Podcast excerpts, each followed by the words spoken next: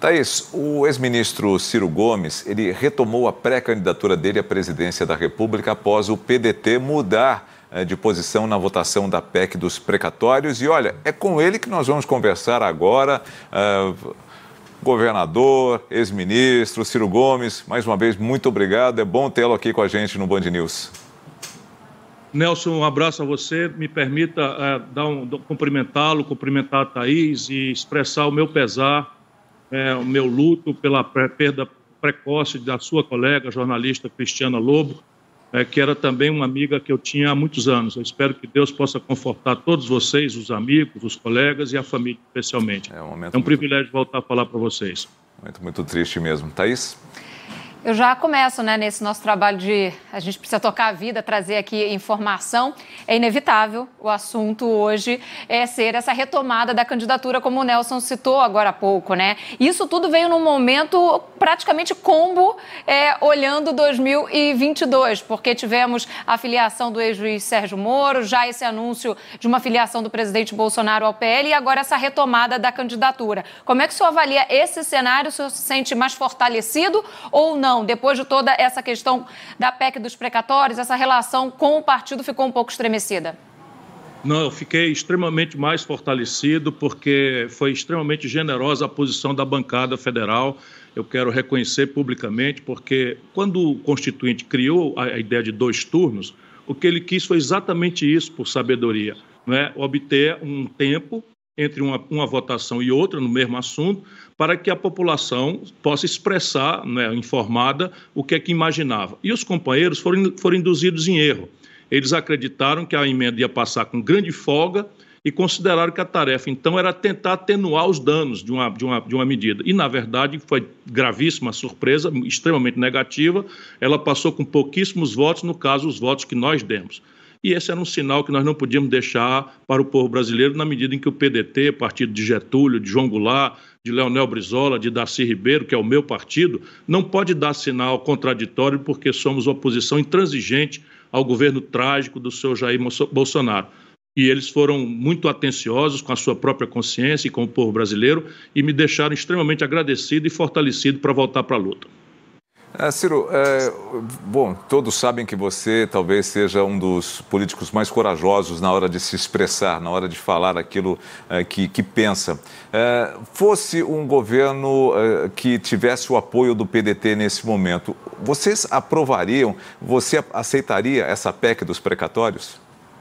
Em nenhuma hipótese, Nelson, porque deixa eu lhe explicar. Eu, a minha profissão não é a política. Eu sou professor de direito, sou advogado ativo. E essa PEC é uma das maiores aberrações, e assim será referida pelos tribunais. Ela não vai prosperar, acredito que o Senado reparará.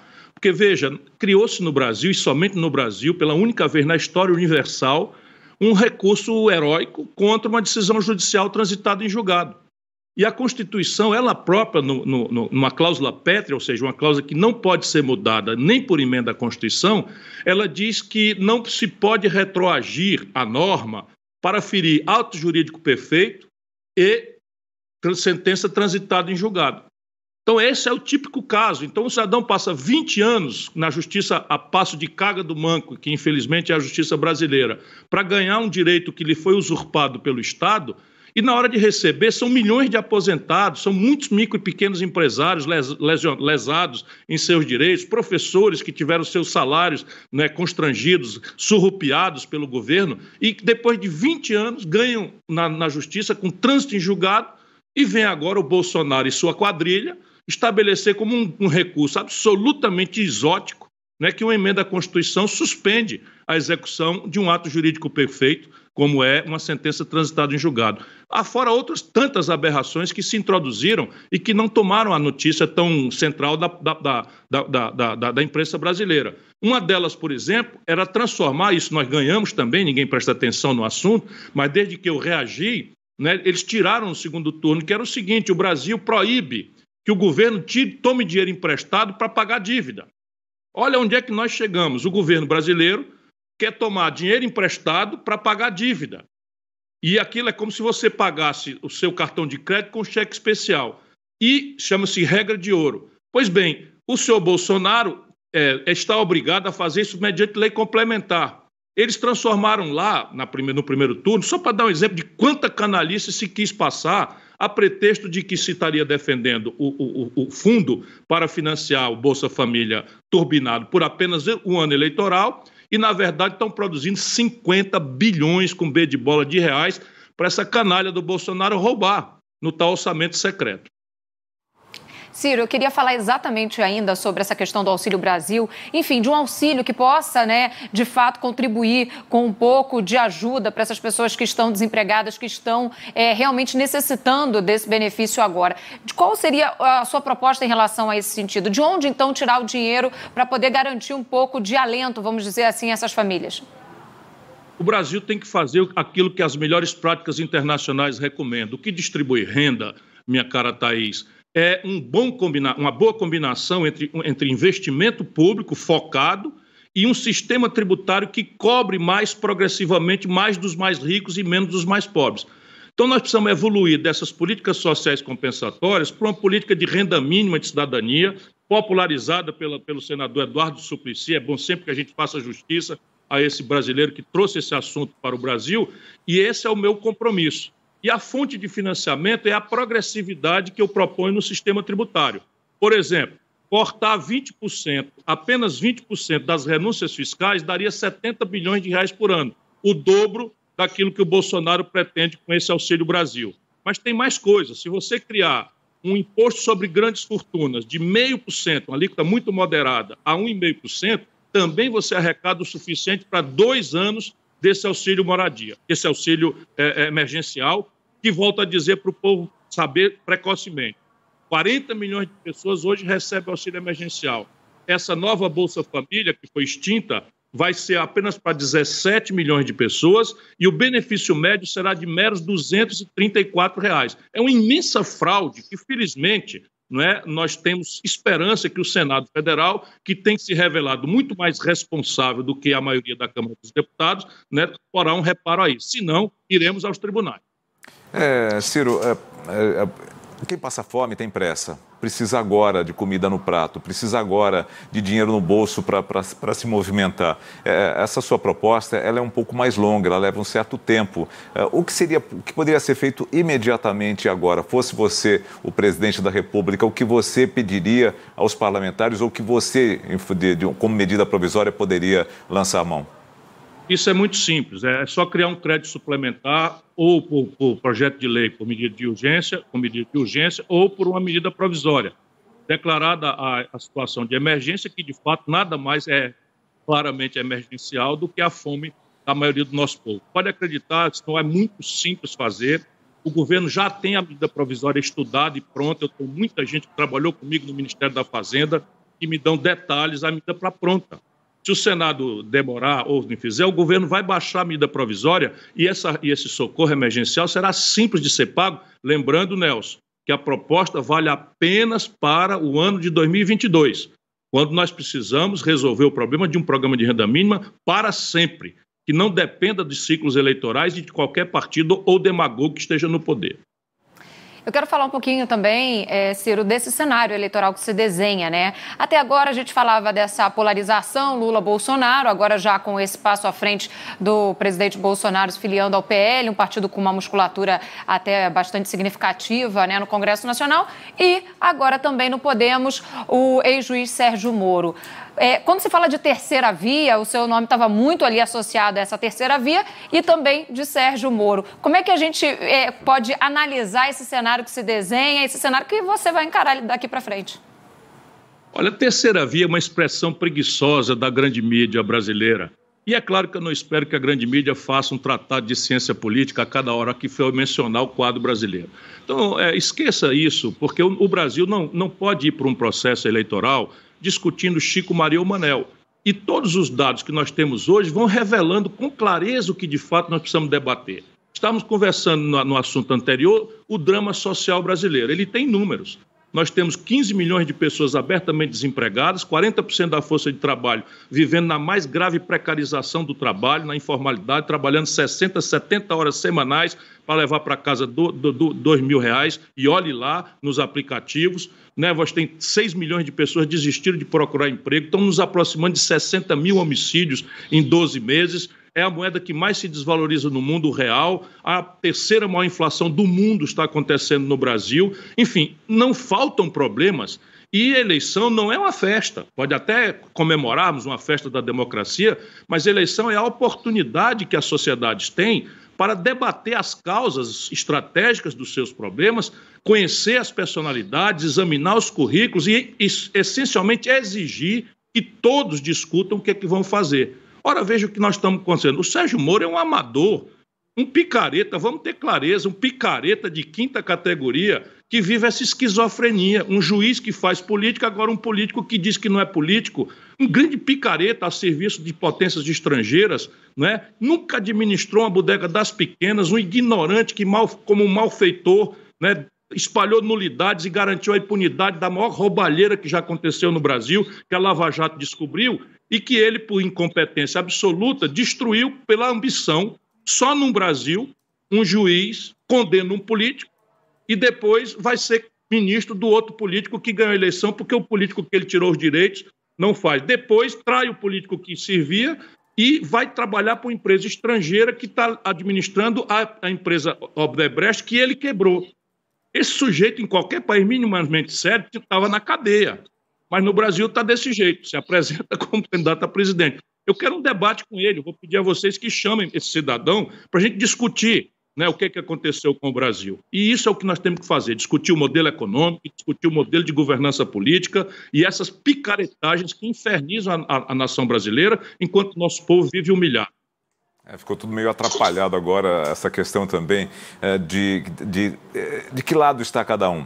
É, por exemplo, o, o, até agora não candidato, né, porque ele diz que não sabe se ainda vai concorrer à, à presidência ou ao Senado, o Sérgio Moro, é, seria de direita? O senhor seria de uma esquerda mais é, moderada, uma centro-esquerda? Bolsonaro é de uma, uma direita mais extrema ou é um conservador? Ou seja, como é que estão essas divisões dentro da política para que a gente possa entender também, porque muitas pessoas uh, veem hoje o Sérgio Moro com alguém mais ligado à direita. Uh, e é assim mesmo? O senhor uh, poderia, inclusive, apoiar, no caso, o, os partidos mais à esquerda ou tê-los ao seu lado? Eu ia até avançar um pouquinho. Dá para fazer isso ou está muito turvo ali? Não dá para fazer, colocar cada um num potinho porque não tem como?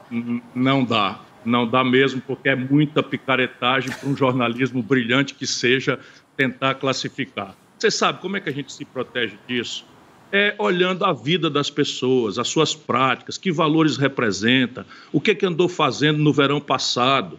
Não é? O que, é que eu apresento ao povo brasileiro? Desculpa, eu vou apresentar para vocês. Eu tenho um livro circulando no Brasil, não é? Vendeu quase 200 mil exemplares, está candidato ao prêmio Jabuti para minha honra. E aqui eu digo as causas e proponho com muita clareza não é? Qual é o, o arco de forças que deve sustentar o novo projeto nacional de desenvolvimento? E este arco de forças, na sociologia brasileira, se convencionaria chamar de um projeto que se sustenta na centro-esquerda. Na prática é o seguinte: nós precisamos ir em socorro das maiorias populares brasileiras que estão amargando a pior distribuição de renda do mundo depois de muita conversa fiada. Né? Deixa eu dar um número para vocês aqui que o livro traz. Né? O Lula durante quatro mandatos que mandou no Brasil, pagou 4 trilhões e 88 bilhões de reais de juro para os barões brasileiros e distribuiu 332 bilhões de reais para, para os miseráveis no Bolsa Família. E fala que é de esquerda. O Lula meteu na cadeia algo ao redor de 500 mil jovens negros e pobres numa política que lhe foi imposta pelos norte-americanos, que é completamente equivocada e agora saiu com uma pior política de enfrentamento ao drama das drogas do mundo. O Lula criou um, um, um mecanismo de transferir renda pública para o bolso de bilionários do, da educação privada, deixando milhões de estudantes endividados, parte deles já com nome no SPC. Então ninguém é de esquerda porque diz que é de esquerda ou de direita porque a gente classifica. É preciso ir em socorro da empresa nacional brasileira, restaurar a condição competitiva da economia brasileira. Isso é uma, uma, uma agenda de centro. Eficiência fiscal é uma agenda de, de, de centro-esquerda e uma, um compromisso de superar a miséria e a desigualdade é o grande valor que a esquerda deveria perseguir.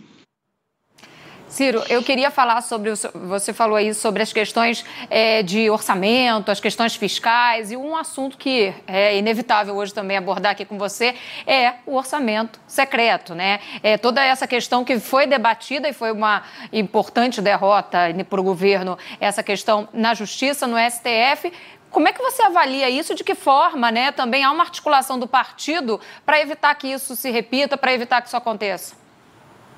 Thaís, deixa eu explicar brevemente que seja para o nosso povo saber o tamanho do assalto ao bolso da população brasileira.